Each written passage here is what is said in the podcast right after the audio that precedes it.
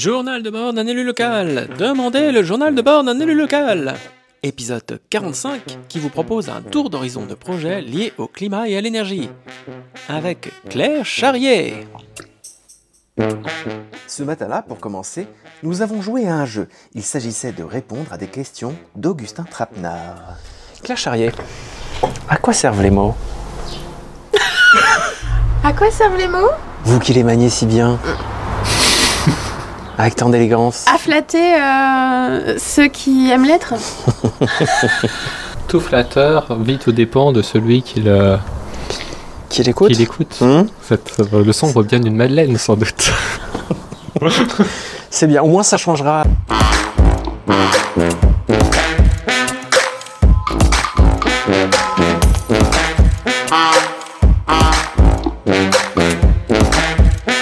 Bonjour Nico.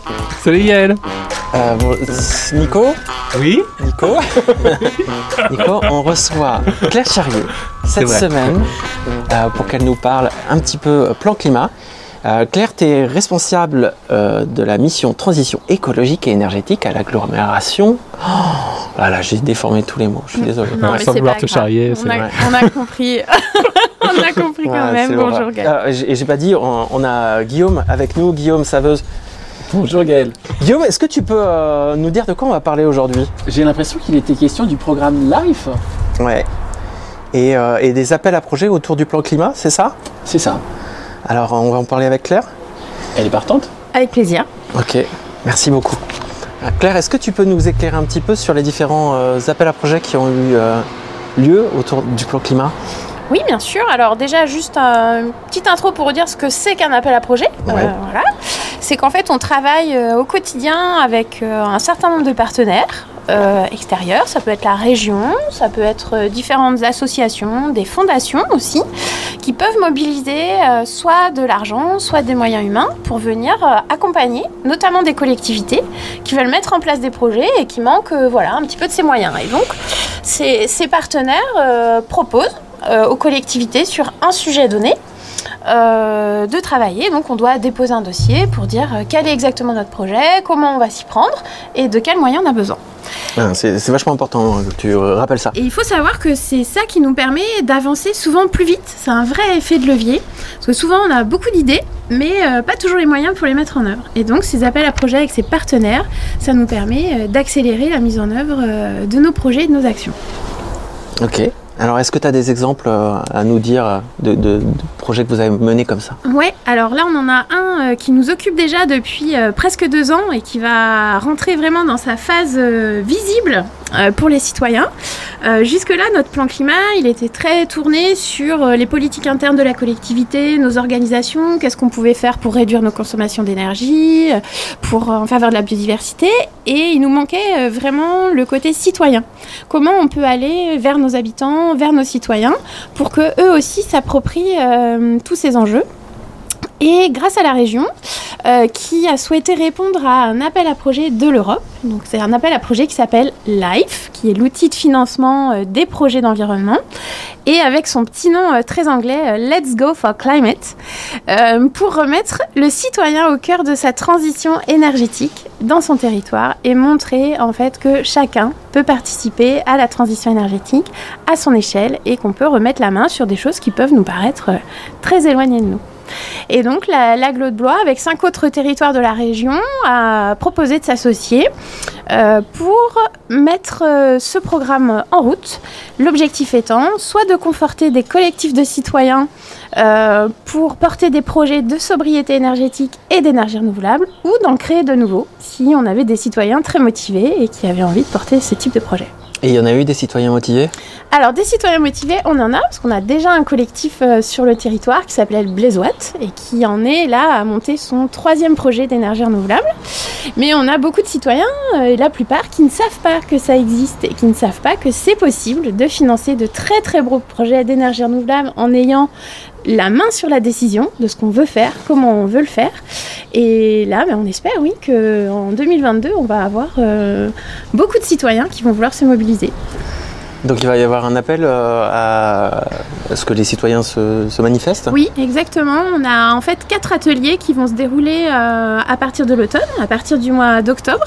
Et on va donc communiquer probablement euh, dès avant l'été euh, pour proposer aux citoyens qui le souhaitent de venir participer à ces ateliers dont l'objectif est de monter petit à petit en, co- en compétences, euh, connaissances pour donner envie au printemps 2023 de constituer des collectifs de citoyens. Ce qui est intéressant, il me semble, c'est que l'outil lui-même est un outil euh, démocratique, euh, d'initiative citoyenne, qui est tellement à rebours de ce qu'est la politique énergétique en France, qu'il aura fallu être secoué par l'Union Européenne pour qu'on comprenne dans un État nucléarisé et centralisé comme le nôtre que ça peut être une initiative locale qui en fait intéresse la politique énergétique. Donc c'est intéressant ça.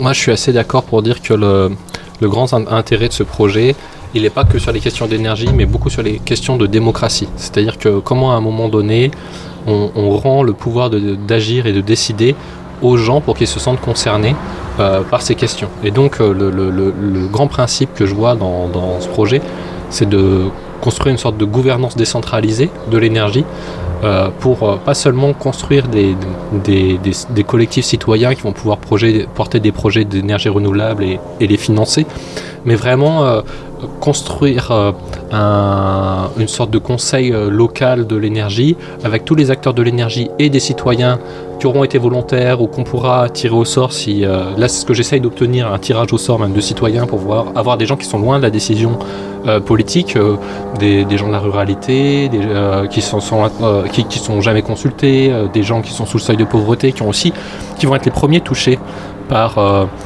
la problématique d'énergie ou de transport et donc euh, il y, a, trois en fait l'idée c'est qu'il y ait trois grands enjeux sur cette politique de l'énergie et que ce soit pas qu'un enjeu de produire de l'énergie renouvelable mais de travailler sur la sobriété énergétique parce qu'il n'y a pas une seule énergie qui n'a pas un impact donc déjà réduire sur l'efficacité énergétique, quand on se sert de l'énergie, comment fait en sorte que ça soit efficace, et enfin sur la production d'énergie. Ça, c'est les trois grands axes de la politique, mais après, l'idée, c'est presque. euh. Mon idéal, ça serait qu'on dise bah voilà, on est prêt à mettre 600 000 euros par an sur l'énergie. Cette enveloppe, on la conseille au CLA, au Conseil local de l'énergie, Merci. et, euh, et on leur dit c'est vous qui hiérarchisez, c'est vous qui nous dites ce qu'on co- ce qu'on fait avec. Et comme ça, les citoyens vont, dire, euh, en fonction des problématiques qu'ils ont dans le quotidien, en fonction des, choses, des potentiels du territoire qu'ils connaissent et qu'ils ont envie de porter. Et puis, euh, comme l'idée, c'est qu'il n'y ait pas que les citoyens, mais aussi les entreprises, mais aussi les acteurs de l'énergie comme Enedis, mais aussi euh, les gens des réseaux, mais aussi les gens du transport, tous les grandes têtes de réseau qui soient avec eux, qui construisent ensemble cette politique de l'énergie et qui hiérarchisent et pour qu'on ne soit pas que cinq élus à décider sur la base des rapports qu'on nous fait. Que ça soit beaucoup plus approprié comme ça.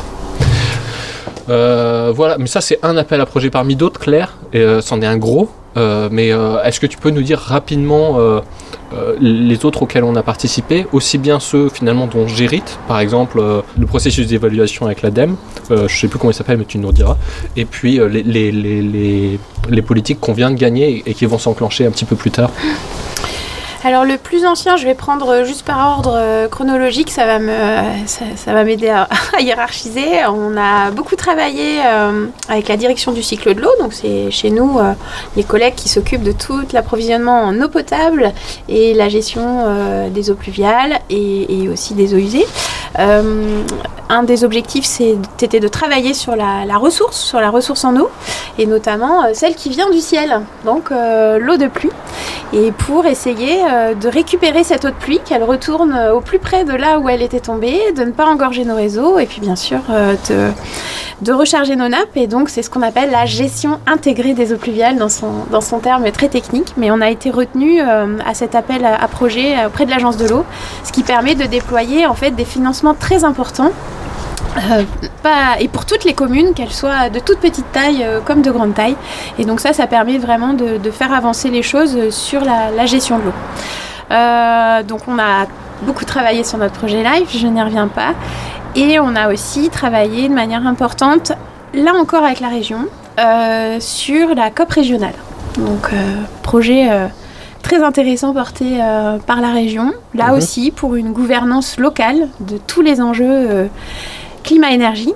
Dont on a vu parler avec euh, Charles Fournier, euh, qui était euh, Voilà, invité il n'y a pas longtemps. Exactement, et qui a aussi, là aussi a été un vrai effet de levier, puisque pendant toute l'année de préparation de la COP régionale, la région est allée au plus près de ses territoires pour savoir quels étaient les dispositifs d'accompagnement dont les territoires avaient besoin, ce qui manquait aujourd'hui, parce que la région avait mis déjà beaucoup d'outils à dispo. Euh, et donc, euh, nous, ce qui nous manquait beaucoup, c'était de l'ingénierie, des moyens humains, des experts pour nous aider à avancer dans nos réflexions ou dans la mise en œuvre. Et donc, on a déposé euh, ben, 7 ou 8 dossiers, y compris euh, avec deux communes de l'agglomération, pas que l'aglo et la ville de Blois. Et donc, on a été retenu notamment pour travailler sur euh, les achats durables, pour travailler sur l'empreinte énergétique du numérique et de la donnée, le cycle de la donnée.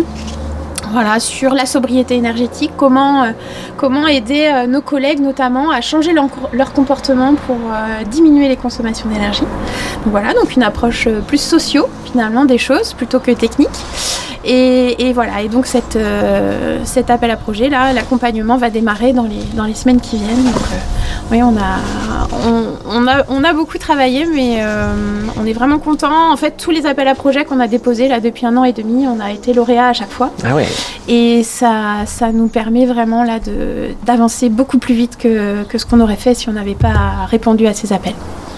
Ok, bah félicitations pour tous ces, ces, ces prix lauréats. on a une super équipe. Bravo. ok, eh ben, on, va, on va conclure l'épisode. Euh, Guillaume, est-ce que tu veux nous faire une petite, euh, une petite réflexion? Une petite réflexion. Je vois que tu as pris des notes. De conclusion, Mhm. Euh, alors je tentais de prendre des notes en effet jusqu'à ce que Nicolas prenne on, on- on partage le, le papier. Euh, conclusion, ouais, je pense peut-être une conclusion sur le ce qu'on appelle en anglais un peu euh, l'empowerment. Donc en mauvais jeu de mots sur l'énergie, on pourrait dire que là, on a décrit quelque chose qui est du côté de l'empowerment, c'est-à-dire retrouver un pouvoir que l'on avait délégué. Donc comme j'aime pas les anglicismes, je vais même tenter le mot québécois, empouvoirment, c'est-à-dire retrouver un pouvoir localement sur des enjeux qu'on pensait même pas avoir. Ok. C'est osé, euh, le québécois? Mais- c'est très impressionnant. Je trouve que Power, il y a la notion d'énergie, donc c'est très clair. Mmh. Au lieu de la. Ce qui est drôle, c'est que Voilà. euh, Charles l'a porté à la région, ce qui a permis de faire euh, l'appel à manifestation d'intérêt euh, auquel on répond et qui nous permet de le porter à, à l'échelle encore plus locale de l'aglo, euh, cette idée de remettre de la démocratie dans la décision politique et de prendre comme ça les bonnes décisions dans euh, où sont les manques et où est-ce qu'on a besoin d'agir. Tout ça, c'est très intéressant. Euh, Claire, est-ce que tu veux bien revenir la semaine prochaine pour nous parler encore d'autres trucs? Ah ouais, j'adorerais ça. Eh ben, formidable. Alors, euh, on se dit à la semaine prochaine. À la revoir. semaine prochaine. Au revoir. Salut.